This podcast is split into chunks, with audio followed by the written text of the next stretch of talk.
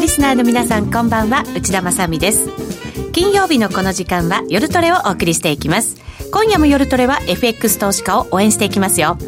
さあそれでは出演者の紹介からいきましょう。今日は番組初登場のこの方がゲストです。株式会社チャートリーディング。代表の井上義則さんです。こんばんは。こんばんは。よろしくお願いします。よろしくお願いいたします。そして小杉団長です。はい小杉です。よろしくお願いします。よろしくお願いします。ノーディーです。よろしくお願いします。よろしくお願いいたします。この番組はの YouTube ライブでも配信してるんですがそれに連動したチャットがあるんですね。そこにパパさんからコメントをいただきまして「お井上さんだ。元気そうで何より」という コメントが入りました。ありがとうございます。あのもう FX プライムさんではおなじみになりつつあるのがね。そうですね。去年一昨年ぐらいからセミナーを何回かやってもらって、はい、でえっと今年から川水井戸端会議という情報コンテンツと、うん、チャートの佐伯っていうコンテンツを一部担当いただいて、はい、ご寄稿いただいてると。なるほど。そうするとじゃあリスナーの皆さんまたトレーダーの皆さんにいろんな情報を発信してくださって、ね。はい、我々を支えてくれてる方と。おっしゃる通りです。ちょっといいところで今噛んじゃいましたけどね私ね。大丈夫本当ですか。大丈夫最初ねあの名前を間違えるよりは全然いいと思います。そうですよね。これ私の間違いでは決してないということをね、はい、一応番組スタートしたところは確かめながら大事に読ませてい。ただきましたけど、ね。ねうん、はい、この会社名のそのチャートリーディングっていうのが今日の大きなキーワードに実はねなりますね。ってくる感じですもんね、はい。はい、だから大事に読ませていただきます。ね。私はい。自してましたね。老眼なのかなと思います老眼だと遠くにあるんじゃないです か。はい、そうなんですよ。なので今日はこの後ですねそのチャートリーディングとは一体何かそれをどのようにこうトレーディングトレードに役立てていくのか、はい、またそして今の相場をどのようにご覧になっているのか、たっぷりと井上さんにお話を、伺っていきたいと思います。はい、はい、えー、先ほどもお伝えしました通りこの番組 YouTube ライブでも配信しています。皆さんのご意見質問などはその連動したチャットに書き込む書き込むことができますのでぜひぜひ皆さんお寄せいただきたいと思います。それでは今夜も夜トレ進めていきましょう。この番組は真面目に FX、FX プライム by GMO の提供でお送りします。お聞きの放送は、ラジオ日経です。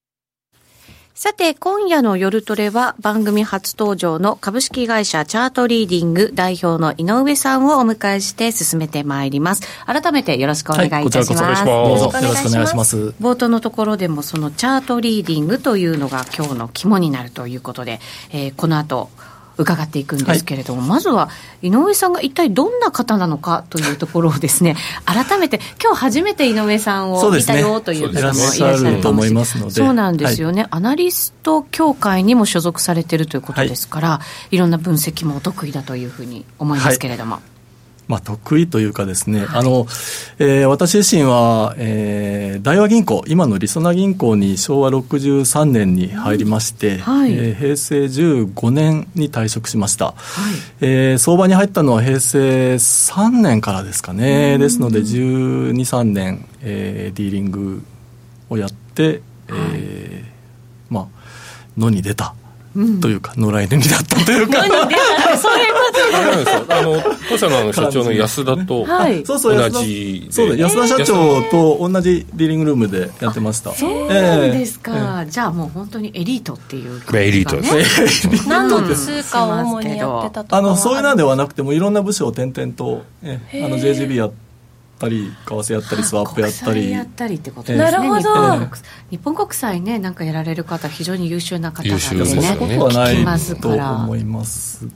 が最初は JGB でしたね。そうすると、じゃあ債券も株もそうですね。一通り株株はね銀行できなかったので株はやってないんですけど、はい。まあでもあの相場の参考には見てらっしゃったとは思いますのでい。ろんななんか金融商品から見た相場の話をね、い、ただけるんじゃないかと思います、そんな中で導き出したのがチャートリーディングということなんですか？そうですね。でチャートリーディングというと、まあ、チャートを読むというふうにあのそのまんまなんですけれども、はい、もっと実は簡単で、えー、ファンダメンタルズからのアプローチとテクニカルのアプローチと、まあ、両面あると思うんですけれども、うん、例えばですね、まあ、私が一番印象に残っているのが JGB のディーリングを始めてまあ、今もうなくなっちゃいますけど工程部合っていうのは昔、まあ、日銀がコントロールするありましたね。って話になるんですけど。なんか何何何かで勉強しましたよね。工程部合ってなんか小学校とかの社会の、出てきますよね。そうそうそう社会が、で昔は日銀がその工程部合をコントロール短期金利をコントロールすることで、はい、えー、まあ、マーケット全体のお金の量をコントロールしようと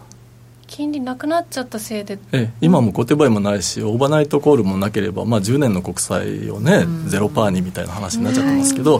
昔は小手配をこう、ね、短期金利を上げ下げすることで、えー、世の中のお金の流れを調整しようというふうになってたんですね、で、まあ、小手配が下がると、まあ、金短金利を当局は下げるわけですから、はい、まあ、金利が下がるというふうに教科書には書いてあるんですね。はいまあ、今も今の教科書には書いてないですけど。で自分が実際にトレードをしていた時に工程部合が下がった日に長期金利がものすごく上昇した時があったんですね。へえ違和感がねじゃあ。いやむちゃくちゃ違和感がありますよね、うん、それでまあ当然なんでっていうふうに考えるんですけど、えー、まあその説明としては織り込まれていたうん。もう下がることが分かってもっと下がることを予想していたのにそうでもなかったから反動で金利が上がっちゃったということで説明はされるんですけれども、はい、込むって相場にとってはすごく便利な言葉便利な言葉なんですね。後追いで何とでも言えますので、はい、であそうかと。あの相場っていうのは何かその先に材料があるとしたら先に織り込みに行くものなんだと。でもじゃあ今何がどれぐらい織り込まれてるのかって分かんないはい、分からない、その度合いが分からない。もっともっとこんな苦労しないんですけど。ところがあそうなのかと織り込みにいってるけど織り込みの度合いは分からないんだと、はい、であれば例えばさっき工程部合が下がった日に長期金利がむちゃくちゃ上がったよって言いましたけど工程部合が下がった時に長期金利がすごく上がった。あるいは雇用統計の数字がすごく良かったのにドル円が売られた、というふうに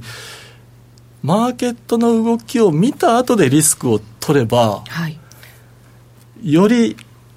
硬いポジションテイクができるんじゃないかと。マーケットの動きを見た後でリスクを取る。ですよね、はい、だからじゃんけんぽんするのに相手より先に出すより同時に出すよりちょっと後に出すのが有利なんじゃないかと。いうのが話の発端ですね、はい、だから、今動いてるマーケットがどっちに動こうとしているのかを、まあ、さっきお話ありますけど集中力を高めてマーケットを見る、見る。一日中集中してると疲れてしまうので、はい、ここっていうところで集中力を上げてマーケットを見る。動いてる方にリスクを取る。それはやっぱり例えば経済指標が出るタイミングだったりとか何か決まりはあるんですか？決まりという意味ではやはり大きな経済指標が出たあと、はい、まあ、最近であればもうあの FMC もそうですし ECB もそうだしあと、まあ、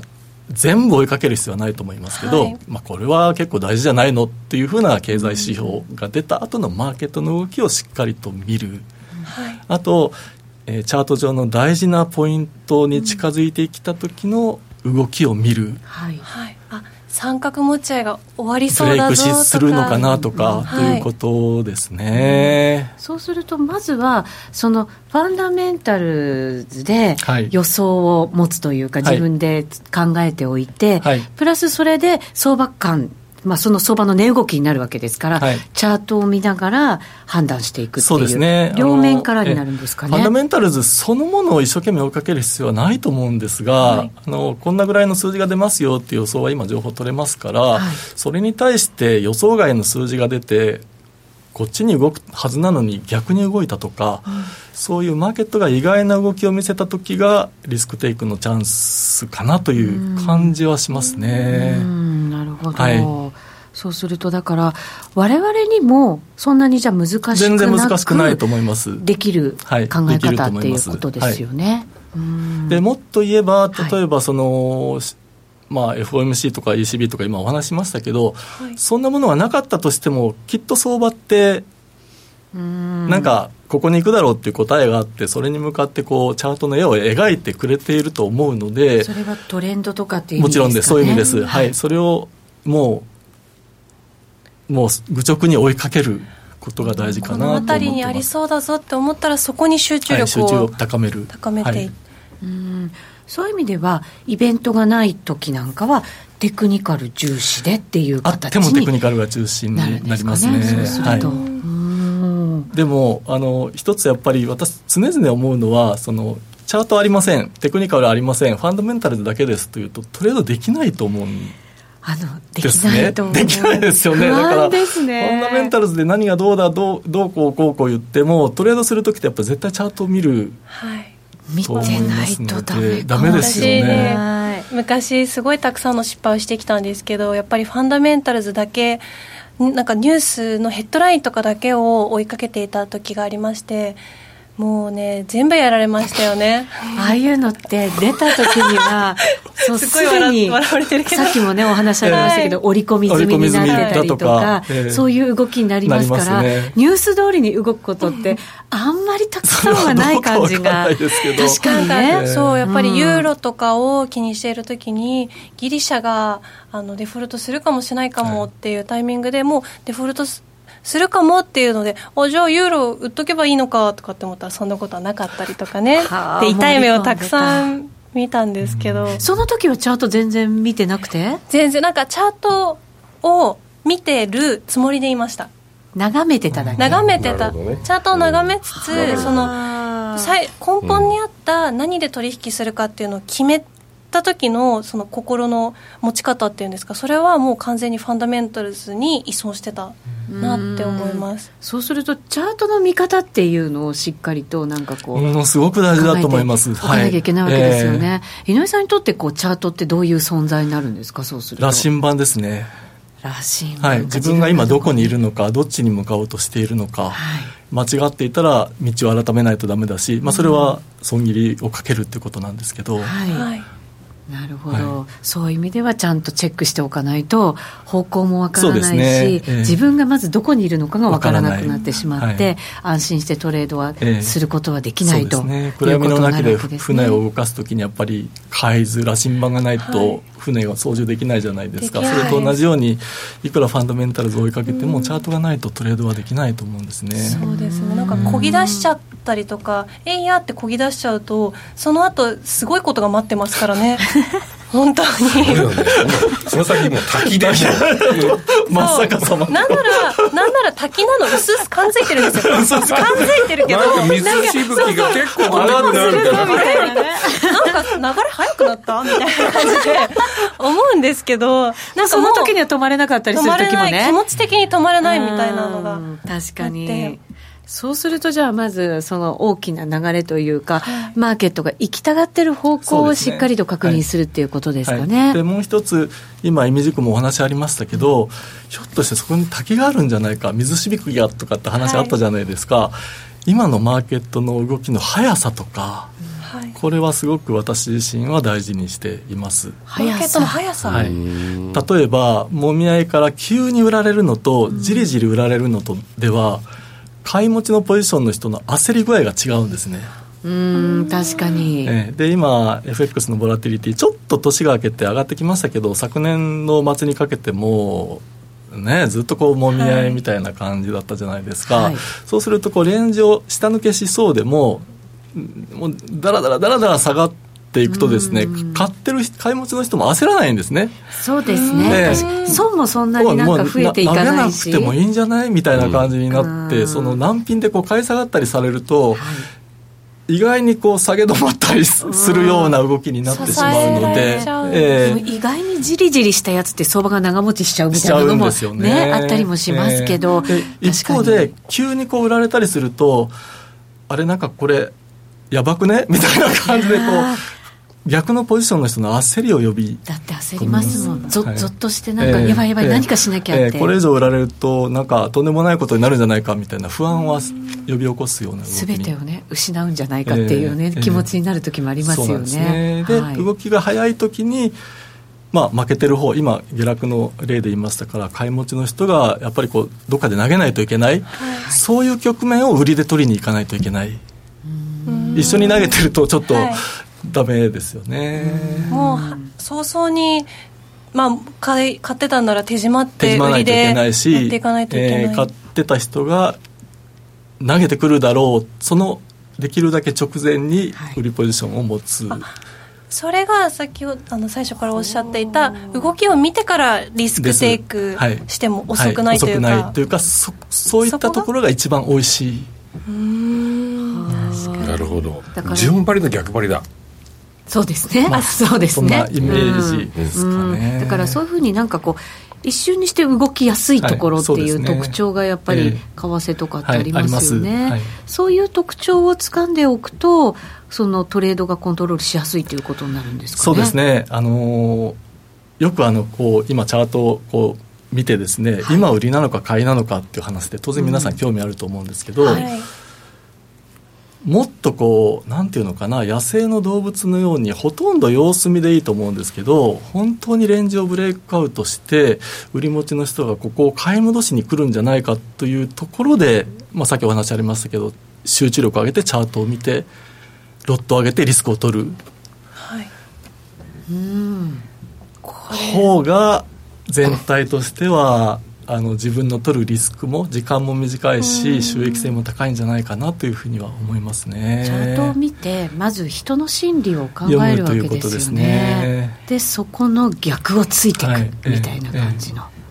でも人の心理ってそういうふうにチャートにやっぱ反映されるけど、はい、最近だと AI がねっていうふうにこう言われてるので、はい、なかなかこう走ったりしづらいっていうふうにもこう最近よく言われるよ、ね、ここ最近そうです。走らないっていう印象がすごくあるので、ね、待って動きを待ってると、どうしても終わっちゃうことも多いじゃないですか。すね、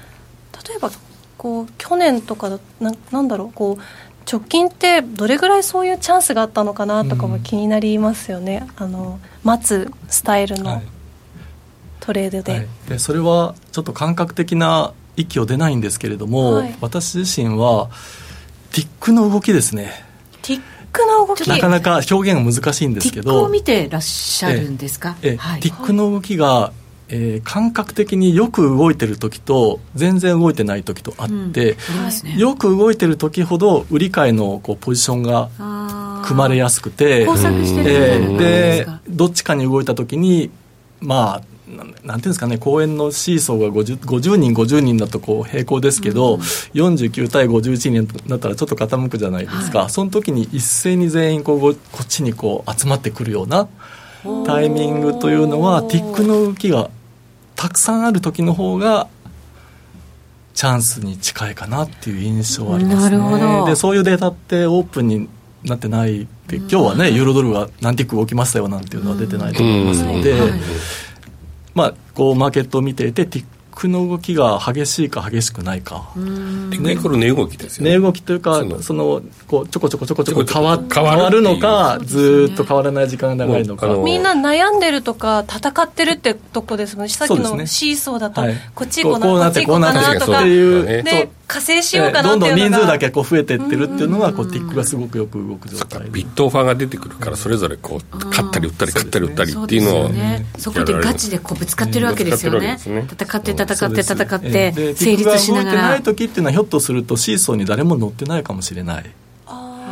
そうすると売られると買いたい人が入ってきて買われると売りたい人が入ってきて結局動かないみたいな。そうか。じゃあ長い目で見るとこうあの狙ってるというかチャートの動き的にこの辺が狙い目だなっていうのをまず定めて、はい、その上で集中力を上げてそれこそティックとかを見る見るこんなに速い勢いで売られてきたら、はい、買い持ちの人はちょっとしんどくなってきてるだろうなとかそういう発想ですかね。なるほど。じゃあ長いそのまあ冷やしであるとかで大きな流れを、はい、そうですね。冷やしを見ることは大事だと思います。実際にはティックを見ながらティックを見ながら、まあ、短い足でできるだけレンジブレイクアウトしたところをリスクテイクしに行く、はあ、その他になんか使ってるのものとかってあるんですか？後でチャートでご紹介しますけど基本的にはローソク足と移動平均線と MACD、3種類ぐらいですね。本当にシンプルシンプル基本的なものですよね、はい。はい、これじゃあ実際にまあ後で見ていく感じですかね、はい、あのご紹介チャートで実際にご説明しますので、そうですね、今のあのマーケットも分析していただきたいなと思います。はい。プラスじゃあトレードにおける心構えのあたりもですね、伺っていきたいと思いますけれども、どっからいこうかな。じゃあレジュメはい。そうですね。今日資料をご用意くださってますので。しましたので、はい、ちょっと簡単なものですけど。はい。ありがとうございます、はい、えー、これ皆さん見えてるのかな？今見えてます。ね。はい、まあチャートを見て少し先のチャート予想。まあこれまあねどうかとは思いますけどまあこういうことですね。で相場感を立てる判断材料にしましょうと。だいぶ先って非常に分かりにくいと思うんですけどちょっと先なら分かるかもしれない、というふうなイメージ。ちょっと先というのはえー、10秒先なのか30秒先なのか1分先なのかわからないですけれども、えー、相場って自分勝手に自分がトレードするものですから例えば私がここで売り持ちのポジションを作ったとしたら買い持ちの人が苦しんできて誰かが投げてくれればそこで買い戻せば利益が取れるという、すごく自分勝手な発想であのリスクテイクするようなものだと思うんですね。でそういうポイントを、えー、見つけるためにチャートをしっかりと読みましょうというふうな感じです、はい、であの小杉さん、前にオクトレーダーの方々にインタビューしてた時にやっぱり同じことをおっしゃっていて、ねうん、あのすごく長いところを想像する、まあ、予想するのは無理だけれども、うん次のローソク足を予想することはできるんですって、それすごく私も印象的に残っていて、ね。うん、そういうことですよね、きっとね、ね。心理なんかもこう読みながら、うん、そういう癖が分かってるから、次のローソク足が分かる。ですね、うん。ありがとうございます。すいません。でそれが四六時中分かればいいんですけど、なかなかそうはいかないので、まあチャンスと見たポイントでリスクを取るということですね。読みやすい時間帯とかがあった時間帯はないですね。東京タイムでも普通にポジション取る時もあれば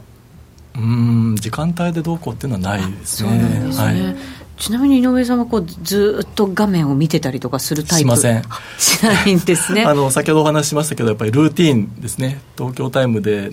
こう一日に何回か見る夕方この時間にチェックする、うん、夜はこの時間この時間この時間みたいなそんな感じですね。そうなんですね、はい、決められたところで決められたように、ねえー、そんなにこう無駄に見てるっていうことは決してそうですね。四六時中見てるとちょっと集中力も落ちると思いますし。集中力が大事でしたもんね、えー、日足を見て実中のこう傾きを見ないといけないんですけどどうしても近視眼的になってきて例えば1分足とかティックチャートだけを見てしまうと。う全体が見えない、ね、そうです先ほどからティックチャートを見るっていうのは出てきているけど、えー、あくまでも大きい全体の流れをつかんだ後っていう話ですね。です。ね。本当にその、えトレードする瞬間に見るっていう感じですね。短い足のチャートを見る必要はあると思いますね、なるほど。はい。でまあ、先ほどお話しましたけど、まあ、羅針盤ですよ、海図ですよ、で、冷やしのチャートで、まあ、100本、200本あれば、3か月、4か月、当然、その世界中の,、まあ、あの株と違って FX って実需貿易がありますのでその100本200本の足の中に実需は絶対どっかに隠れているんですよね、はい、でそれを見て、えー、マーケットの大きな動きを確認するというのが第一段階ですね、その実需っていうところが一番大事だったりするんですか？大事だと思います。はい。それは大きい取引だから。違います。あの株ってあの PR っていうか、まあ、風船の大きさをみんなで予想するものです、うん、割安とか割高とかですねでも、はい、株に対して実需ってないじゃないですか、うん確かに。そ うですよね。まあそうですね。今日中にトヨタ自動車を買わないとみたいな人あんまりいないと思うので。そうです。TOB とかそういうところだったら分かりますけどね。でも FX の場合はやっぱり、例えば、あの、飛行機会社の担当者は今月中にこんだけガソリン買わないとみたいな、ガソリン買ったらね、ドル買わないとみたいな実習は絶対あるわけですから。必要なんですもん、ね、絶対必要なんですね。買われても売られても買わないといけない。実需か、はい、それをじゃあ私たちは想像して想像する。ここが実需だぞみたいな感じを感じ取っていかなきゃいけない、はい、でもそれは 無理ですよね。はい、今もう、そう、だって無理って思っなんかほら、なんか特徴があるのかなと思って。そうですよね。これが実需の買いだなんていうのは絶対無理で、あの、100本200本の注文が入ってカバーディーラーがカバー取っても、ドル円だったら全然動かなかったりするんですね。それは全然別のところで100本200本の売りが出てるからマージされちゃって。それじゃあ井上さんでもチャート見てて、これだって思うのは無理なんですか？無理ですね。これがあの、銀行でやってた時もどんどん買いに来てるけどなんか全然動かないよねみたいな。他の店頭でね売りが出てれば吸収されちゃいますから、そら無理だじゃあどうどうすればじゃあどうすればっていう話になるんですけどどうすればいいかって言ったら後出しじゃんけんですよね。実需の多い方にマーケットって最終的には動きますから。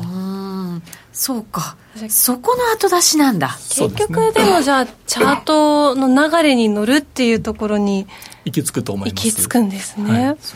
行きたがってる方なんだもんね、ん。それはね。そういう実需って、いっぺんにバーンと出るわけじゃなくて、ね、継続してこう出ていくものなんですか、はい。はい、どちらかというと、下がったところを買いたいっていうニーズが当然強いんですね、うん。はい、実実需ですから、うん、でも買えないと買われたところを成り行きで買うしかないじゃないですか、うん、だからこう、レンジをブレイクアウトすると、早くなる。ほー、そうか、急いで買わなきゃが発生するんですね。なんか勝手にトレーダー対トレーダーみたいな考えてたんですけど、個人トレーダーのね、中の戦い、そうじゃないところなんですよね、戦いってね。実は実情があって、それにぶつかったまあ、我々もそうですけどその売ったら買い戻さないといけない人が山のようにいて流動性を供給するわけですけどその人たちでこうぐるぐるぐるぐるこう回してるだけなんです、ね、そうか。ってことは後出しじゃんけんというかもう小判ザメでいいわけじゃないですかいいと思います。我々はね、はい。えー、それしか逆に方法がないんですね。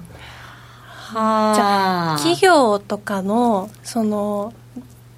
なんていうかか為替のなんていうのですかぶヘッジじゃなくて、えっと、為替の部門の人みたいなのになりきればいけるかもしれないかもしれないですね。でもそれもやっぱり最終的にはどっちに行くかってチャートを見ないと分かりませんから例えばこう一本上司に上がる相場って実はなくてやっぱりこうギザギザしながら上がっていくじゃないですか、はい、やっぱりそうすると戻り高値を超えたところを買う。というトレードスタンスになっていくと思います。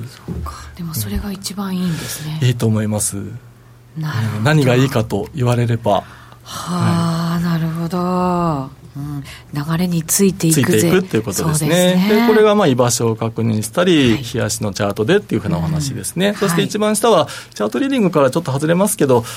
えー、私たちできることとできないこととあるんですけど、うん、できないことをコントロールしようとしてる人が多いできないですね、はい、できないことっていうのはここにありますけど相場がどちらに動くか。これコントロールできないんですけど なんとか買われてくれみたいなね。そうです。祈る時あります。祈る時ありますよね、はい、あります。でコントロールできるのはこの下の2つで損切りポイントの設定とリスク量の調整、はい、この2つだけなんですよね、まあ売り買いはもちろんコントロールできますけど、はい、ですのでコントロールできることをコントロールしてコントロールできないことはもう放置するしかないと思います。そうですね、はい。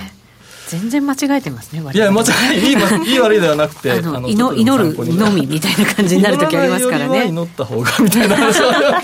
やっぱり相場を当てにいきますよね。そうなんです、あとは自分だけが相場の転換点を分かってるみたいなつもりになる時があるじゃないですか。あのノリに乗ってる時とかここはもう上がるんじゃないみたいな。そんなわけない。ないのに,、ないのに、うん、そうなんですよね、うん、で自分の作ったポジションにはそれなりのこう気持ちが入りますからなかなか切りにくかったりとか、はい、そういう甘い気持ちがこう傷を深くしがちですよね。で、ね、2枚目ですけれども、はい、まあ、やはりまあメリットとしてはできるだけこう、まあ、人間がトレードしますので感情の動物ですからまあこれ切りたくないなとかっていうのはあるんですけどできるだけ人間的な部分を排除する、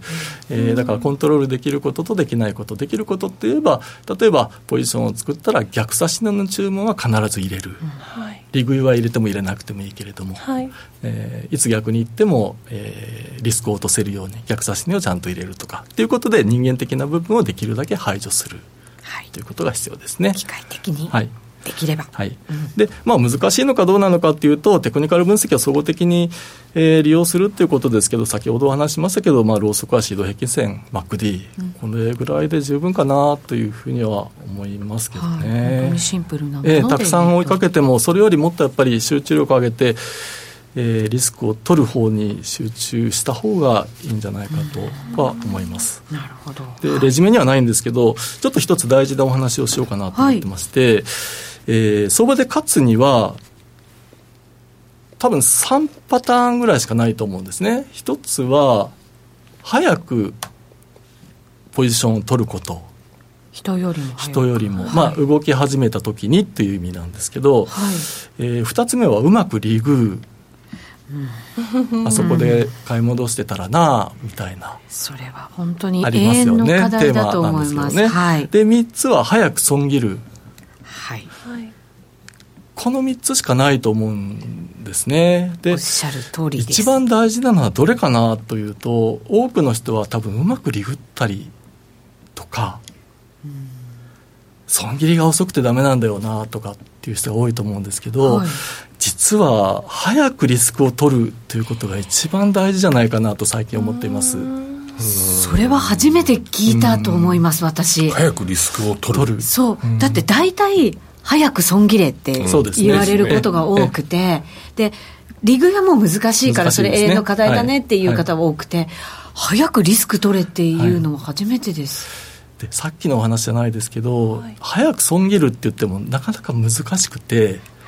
損切りなんてその値幅で設定するんじゃなくて本当は自分の思ってた動きじゃない動きが見えた時にもう成り行きで切らないといけないんですけど、これなかなか難しいですよね、言ってもね。でどうしてもやっぱりそうなるともう最初に設定した逆差し値に頼るということになってしまうと思うんですね、で利食いはもう何十年やっててもなかなかうまくならない。あやっぱり難しいんですね。早くリスクを取れば逆に早く損切ることもできる動きを見た後に早くリスクを取るって結構そうなんですね。なんか矛盾したことを言ってるんですけどね。プラスなんか騙しもありそうな気がして、えー、そうなんですね。結局なんか損切りになっちゃうんじゃないかとか、思っちゃったりするんですけど、えー、だからこう自然と例えばすごい売られてきてもうなんか売りかな売りかな売りかなよし売るぞみたいな感じでそこを叩いちゃうとやっぱりよくなくって本当はそこで買い戻すぐらい早く入っとかないとみたいな。先にシナリオを立てて狙うってことなんですかね。いうことですかね。えー、だからできるだけ遅くでもできるだけ早くリスクを取るっていうことが大事かなと思います。やっぱりもう最初からのその狙いを定めるっていうところに。よく見るっていうことですね。だから皆さんご経験あると思いますけど、はい、全然動いてなかったのになんか急に動き始めたなとかっていう時にはもうリスクを持ってるぐらい早いとあるじゃないですかこうチャートをねブレイクしてもうこんな売られてるんだったらあそこ売っとけばよかったみたいな、うん、そういうのって訓練したらできるようになるものなんですか？できるようになると思いますはあそれを、でもそれを、だから、目が合っちゃった。だからそれを順張りでするって結構難しい。難しいですね。ですよね。はい、逆張りだったら、こうなるかもしれない。ここ抜けて、逆持って積み上げてって、あ、反転してきて、そこ抜けてったら。そうですね。差し値入れとくとかじゃダメなんだダメですね。ダメ。ダメ。誰よりも早くリスクを取るっていうことになるとやっぱり成り行きになるんですよね。なります。もちろんですね。で私が銀行を辞めて、まあ、何のご縁かこう個人投資家の方とお話しするようになって一番感じたのはまあ次の、えー、スライドあなんか名前が変更されちゃったよって出るなんか3枚目4枚目がなさそうですけど。はいこれは向こうでもスタッフの方で出るかしら？どうかな？3枚目今ちょっとテストしてくれていますのでで、ね、一旦 CM 入れさせていただいて、はいはい、この後詳しく伺っていきたいと思います、約定力で選ぶなら FX プライム by GMO。レートが大きく滑って負けてしまったなどのご経験がある方は、ぜひ FX プライム by GMO のご利用を検討してください。数多くの勝ち組トレーダーが認める約定力でサクサクお取引いただけます。スキャルピングも大歓迎。パソコン、スマホ両方で使えるハイスピード注文は、待ち時間なしの連続注文を実現。保有ポジションの全決済注文にも対応。スキャルピング取引と相性抜群です。新規口座開設とお取引で最大11万円相当のプレゼントキャンペーンを実施中です。詳細は FX プライム by GMO のホームページをご覧ください。株式会社 FX プライムバイ GMO は関東財務局長金賞第259号の金融商品取引業者です。当社で取り扱う商品は価格の変動などにより投資額以上の損失が発生することがあります。取引開始にあたっては契約締結前交付書面を熟読ご理解いただいた上でご自身の判断にてお願いいたします。詳しくは契約締結前交付書面などをお読みください。お聞きの放送は、ラジオ日経です。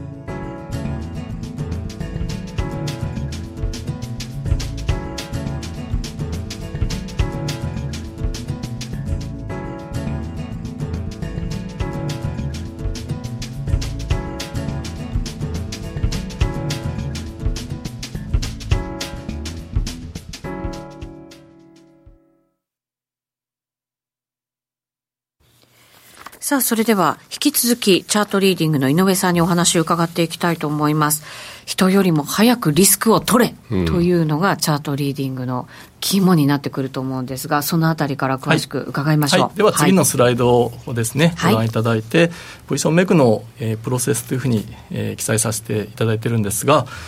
えー、まずチャートを見る。うんえー、皆さんトレードするときに絶対チャートをご覧になられると思いますね。見てます。何のために見ます、自分の位置を確認するため。さっきの。生徒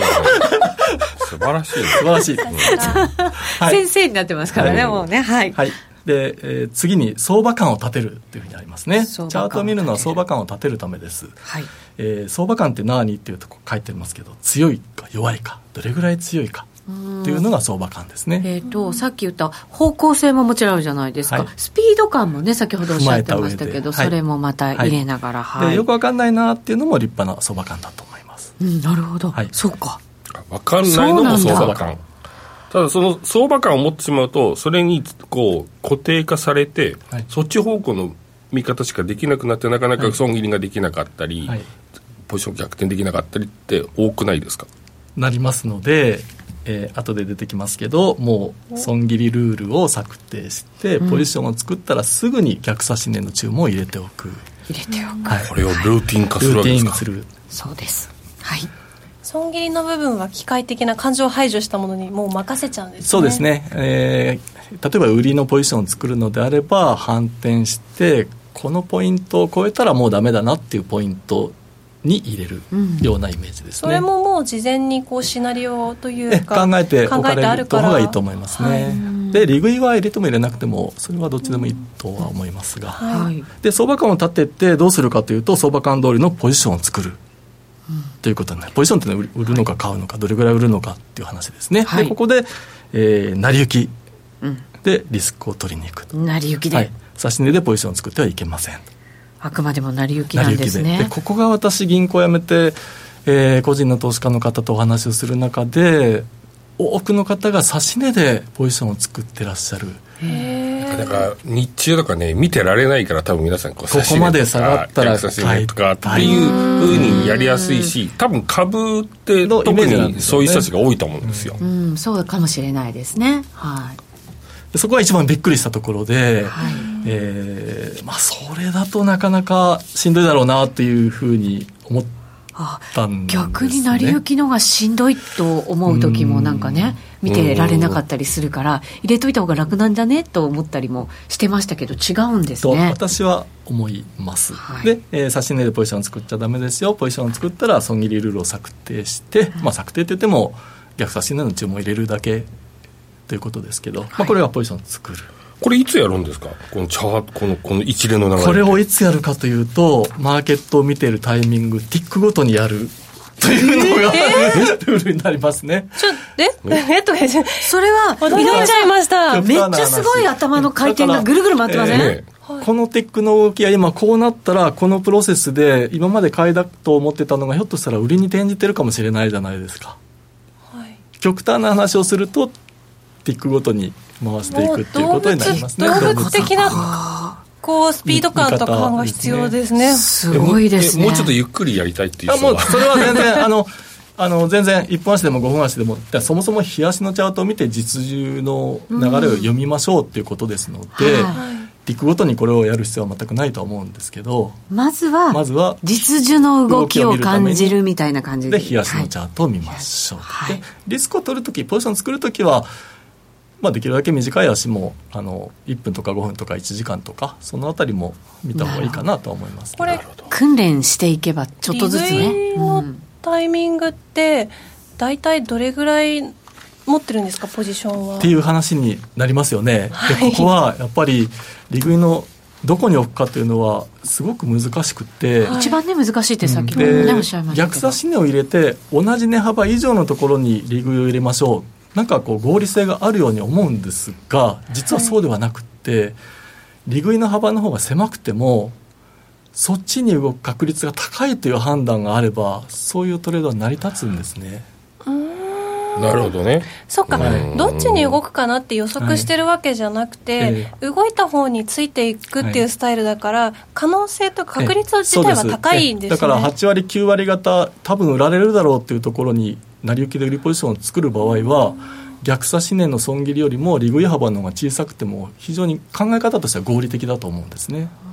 ただなんか大きな流れに沿ってあくまでもトレードするわけじゃないですか、ね。はい、上がってるんだったら買いでですよね、はい大きく伸びる可能性も。可能性もありますね、ね、そうするとなんかできる限り伸ばしたい伸ばしたいっていうのはありますね、はい、ですよね、はい、そこで自分のポジションを閉じリグってしまってもいいのかなというこう自分の欲との葛藤が始まるわけですよね。一番葛藤しますね今の話聞く限りやっぱ勝率は一斉的に高くないとダメですよね。勝率は高くなると思います。そうですね。結果的になりますよね。なってなりなると思います。で、ね。はい、であんまりこう大きく取るというよりは小幅に取ったものを基本的には大きく取りに行くんですけど、はい、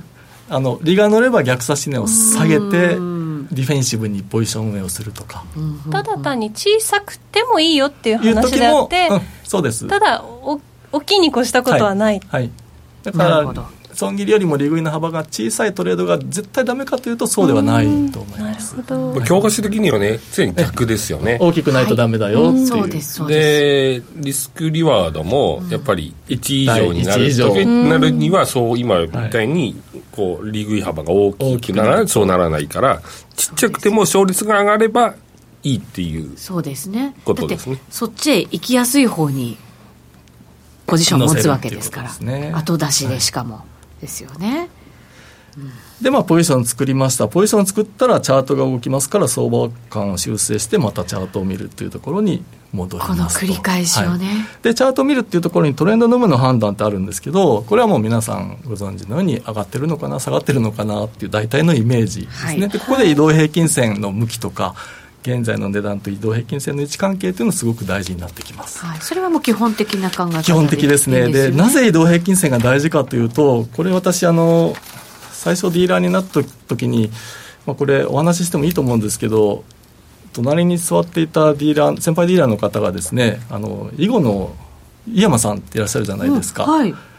あの方のお父さんだったんですね。へえこれは本当の話なんですけど、うん、で移動平均線の意味を教えていただいたんですよ、はい、で終値を足して日数で割ったものじゃないですか、うんはい、で終値ってその日の通知表なので例えば5日移動平均線というと過去5日間のマーケット全体の平均コストを表してるんだと、うん、だから一人一人にあなたいくらで買い持ちなのって聞いて回らなくても移動平均線がマーケット全体の売り買いの平均コストなんだと。で移動平均線よりも上にある時は買い持ちの人より売り持ちの人の方が苦しい状態、はい、買われると買い戻してくるかも。売られても買い戻してくるかも。移動平均線と実体線の位置関係で、まあ、上上だったら買い下だったら売りっていうことに結果的にはなるということなんですね。うそうですね、はいなんなんとなく眺めてる感じがいつもそうなんとなく眺めちゃってましたけどそう思うともっと真剣に眺めないとダメだってことですね。まあ単純な話ですからそうですよね、えー、眺めるっていうのと今お話聞いててなんか時給の人たちがどういうふうどこにいるのかっていうのと誰が苦しくて誰が喜んでるのかっていうのを移動平均を境に、ね、見ればこう値動きがどっちに行くかではなくプレイヤーがどういう状態状態になってるかっていうのを冷やしで見るとすごくこう分かりやすくなってくるのかもしれないですね。そうですね。ぼんやり見てないで。さっき眺めてるっていうからなんかそこからなんか全然変わってきたっていうのでなんかすごいノーディもすごいなと成長してんなと思って。どんどん吸収して眺めて、眺めてね。でその時に5日、25日75日の移動平均線を見るように教わったんですね、はい、5日っていうのは過去1週間、はい、25日っていうのは過去1か月、はい、75日っていうのは過去3か月のマーケット全体の平均コスト、はい、過去3か月見ていればその過去3か月の実需は全部入ってるはずなので、うん、まあ、100本ぐらい見ておけばいいのかなという。為替だとよくなんか25じゃなくて21とか20を使うとかね、はい、はい、私は20日を使っていますね。これ昔はね土曜日の相場があったので25だったんですけど、うん、土曜日なくなって今20日で十分かなという感じがしますね。なるほど、はい外52075 75まあじゃあ75じゃなくて60にしろやって話です。まあなんとなく75で 見てるっていう。これ何日がいい悪いの問題ではないそうですね。また相性なんかもあったりしますよね、はい、で最後のスライドに言っていただいてですね、はい。4ページ目、ね、そうですね4ページ目、はい、えー、まあ、実際のトレード方法はということで、えー、3パターンですね。ポジション作るとき、うん、リグるとき損切るときですね。でポジション作るときはもう順張りで相場の流れに沿った形で、はい、買われてるときは成り行きで買う。売ら売られてるときは成り行きで売る、うん、できるだけ高いところを買ってもっと高いところでリグ、う。ん、できるだけ安いところを売ってもっと安いところで買い戻す、という感じですね、はい、で、えー、利食いはあのこれはもう自分の欲望との戦いですので、えーまあ逆、当然逆張りになります、えー、売られてる相場であれば売りからポジションを作るわけですから買い戻しの注文を指し値で入れるということになりますね、うんはい、で相場の流れに逆らう形で構いません、うん。えー、OCO で損切りとセットで入れるのは全然、えー、大丈夫だと思いますけど、はい、だからポジション作るときは成り行き。リグるときは指し値、はいで、えー、3つ目の損切り、これはもうどんな理由があっても成り行きです。うん、えダメだと思ったら成り行きで損切る。えー、それができない人は逆差し値で損切る。というふうなイメージですかね、うん、これをもうあのこれそれぞれこうパターンが違いますからポジション作るときに差し値注文でこう下がったら買うっていうとこう約定になるときすでにもう逆張りになっちゃってますので、うん、えー、下がれば下がっただけ買い買い乗せていくとどうしても難品で相場の動きと逆方向のリスクがどんどん増えていってしまいますから、はい、えー、難品の逆のトレードでリスクを作るようにすることが大事ですね。はい。かりました、まあ、こんこんな感じ。これ,、まあ、これはこれがチャートリーディングなのかっていうのはありますが、はい、慣れていかないといけないところも多くありますけど、ね、とか特に最近こうレンジっぽい。相場がすごい多いので,、それは順張りがあんまりこううまくうまくしないと思う時も多いですね。特に今年になってからそんな感じしますかね、はい、でそれはね去年去年の後半非常に強く感じましたね。売りのセットようかなと思ったところは本当はもう全然買い戻さないとダメですよみたいな。そうですね。だから売り乗せるともうそれがなんか全然プラスにならなくて,、そのまま持ち上げられてっていう。そうなんですよねどうしてますか？どうしてますか？こういう相場でね、ね、確かにそう。どうどうしてますか？でじゃあ実際にちょっとチャートで、はい、あありがとうございます、はいですね。お願いします。はい。えー、っとチャートはどれかな？こいつ？かな、はい、そうですね。はい。はい、じゃあ今ユーロドルのユーロドル。のチャートが出てると思うんですが、はい、えー、これ今皆さんこのチャート見て買いだと思いますか？売りだと思いますか？っていう質問をすると多分ほとんどの方が売りじゃないかなというふうに見ます。そうでもないこれって何足ですか？日足です。日足、はい、レンジに見えるので。レンジに見えますね。一旦下だったら買ってみたいです、ね、下だったら買ってみたい。ダメだったらその一番下のところで、はい、もう損切る感じが分かりやすいかなと思うんですけど、はい、でちょっとこう見てみますと今これ75日移動平均線が右下がり横ばい右にちょっと上がってきました、うんはい、中期短期が上の方にいます。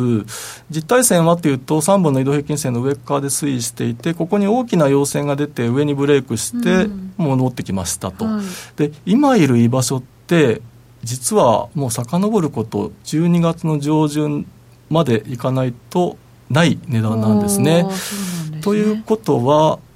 12月の2日以降買い持ちのポジションを持ってる人は全員評価損を抱えている状態なんですね。確かにそう、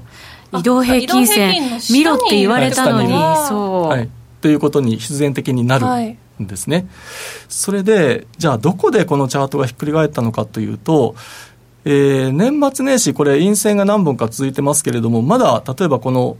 これ12月の27日の大きな陽線の範囲内ですから、まだちょっとこう、陽線の効果残ってるかなと思いますが、例えばこの日、もう12月27の胴体部分、ほとんど打ち消しましたよね。で、その後、上髭引いて安く引けて、私この日じゃないかなと思うんですけど、これ1月の21日ですけど、この日の引けって、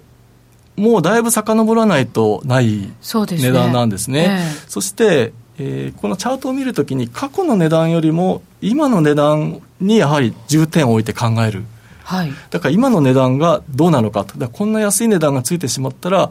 こう買い持ちの人が焦り始めるんじゃないかと。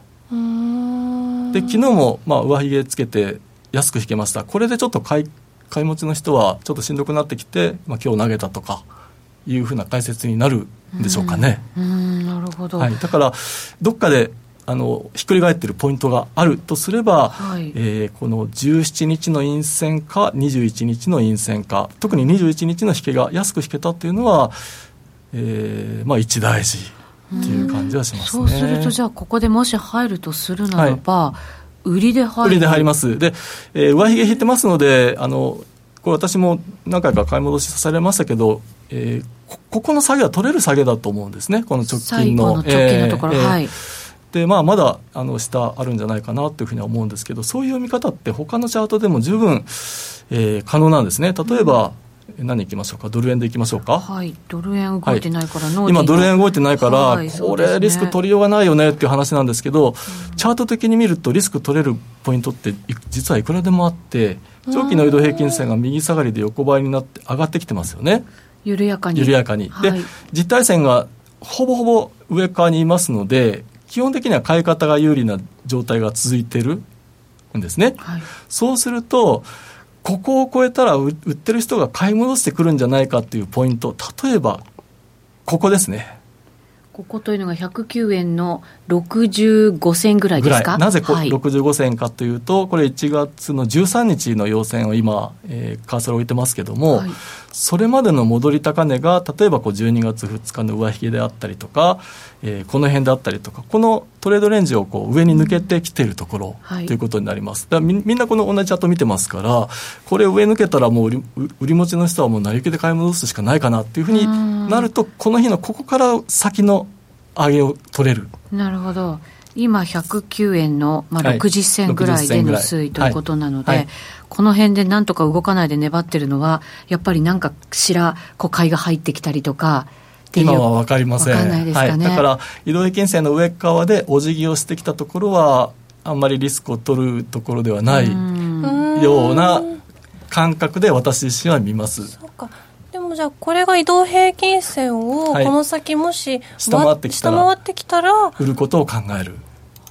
意外とこうあの冷やしとかでも移動平均の上にいるか下にいるかが重要だと思います。で長い目で見た流れみたいなものは、はい、なんていうかチャートの視覚的な流れっていうのはあんまり関係ないんですか？例えばですね、はい、これ今109円の60銭ですけど明日いきなり大きな陽線が出て110円の30銭をつけたりしたら、はい、喜んで買いに行かないとみたいなそんなイメージですね。結構見方は単純でいいんですね。と思います。うん、でドル円今こうちょっとお辞儀してきてますからえー、今のタイミングで売り買いというのはちょっと難しいですけどじゃあユーロ円に切り替えるとどうかというと見た目ドル円より悪いチャートだっていうのはお分かりになりますか、はい、実体線の居場所がもう、ほぼほぼ長期の移動平均線に、はい、えー、交差してきてますし、はい、例えばこのまま売られて例えば、えー、この辺り1月の8日の安値これ16銭ですけどまあ、だいぶまだ下ありますけど、ここを切って引けたりすると、120円ぐらい、ね、20円割れとかい。うふうな形で、大きな陰線を引くようであれば、例えば今日そんな大きな陽線が出るっていうことは、リアルタイムの動きも相当速い動きが見れると思うので、うん。はい、1分足、5分足のチャートだと、大きな陰線がどっかで見られるはずなんですね。でそういう時は安いところを売っていってもいいんじゃないかと。いうふうな発想なるほど。これをティックに切り替えるタイミングっていうのはティックに切り替えるタイミングというのは、はい、どこら辺で例えば あの 今ユーロ円のチャートを見てますけど、まあ、直近これ買い替売りかというと売りかなっていう感じはしますけど例えば昨日の安値下回ってきたらどうでしょうかね、うん。売り売りっぽくなりますよね。そこでじゃあティックに切り替えて細かい動きを見ながら、ここだというところにですね。だから昨日の安値80 83銭ですかね、はい、だからえー、もうあと10銭ぐらいしかありませんので、はい、その気になれば数秒で下更新してくると思いますからそういうところは売りで入っていってもいいんじゃないかというふうな形ですかね。はい。えー、今日はゲストに株式会社チャートリーディング井上さんにお越しいただきましたが書籍も出していらっしゃるというふうに、はい、もうこれ10年前に出したものですはい、はい、これにじゃああの網羅されてるわけですかね、今日お話を伺ったものが。はい、で私がディーラーになって最初に逆張りで下がったら買って上がったら売ってですごく大きな損を出した時のこともあの如実に書いていますので。経験も書いてくださっていると。はい、はいそうするとじゃあそれを読めばチャートリーディングというものがどういうものなのか。お分かりいただけるんじゃないかとは思います。で井上さんがどんなトレードをされているのかというところも分かって、そうですね。はい来るということになりますね、はい、この夜トレでも回を追うごとにまたより深めていこうかなと思っておりますのでまた井上さんにお越しいただきたいと思っています、はい今日の今の話で聞くと、ユーロ円がちょっと売り狙い、そうですね、それよりもユーロドルが売りだろうなという感じがしますね。ユーロドルも売り狙い、はい、逆にドル円に関しては、もしかしたらロング狙い。という感じも、そうです。まだわからないか、わからないニュートラルっぽい感じ、ユーロ円は若干下向き、そうするとユーロドルは当然下向きっていう感じですかね。はい、そうですね、うん、というヒントもいただきましたのでぜひ皆さんもご自身で、えー、移動平均線などなどこうつけていただいてですね分析していただけるといいかなというふうに思います。延長戦はどうですかね、ちょこっとそうですね、そうですね、違う通貨ペアとか、はい、見ていただこうと思いますので、ぜひ皆さん、引き続き延長戦にもお付き合いをいただきたいなと思います。あと29日にね、はい、セミナー、そうですね、29日、オンラインセミナー、スプライムさんでオンラインセミナーやります、それは講座を持ってる方だけですか、どなたでもご覧いただけどなたでも、ということです、もう申し込み始まっている。もうはい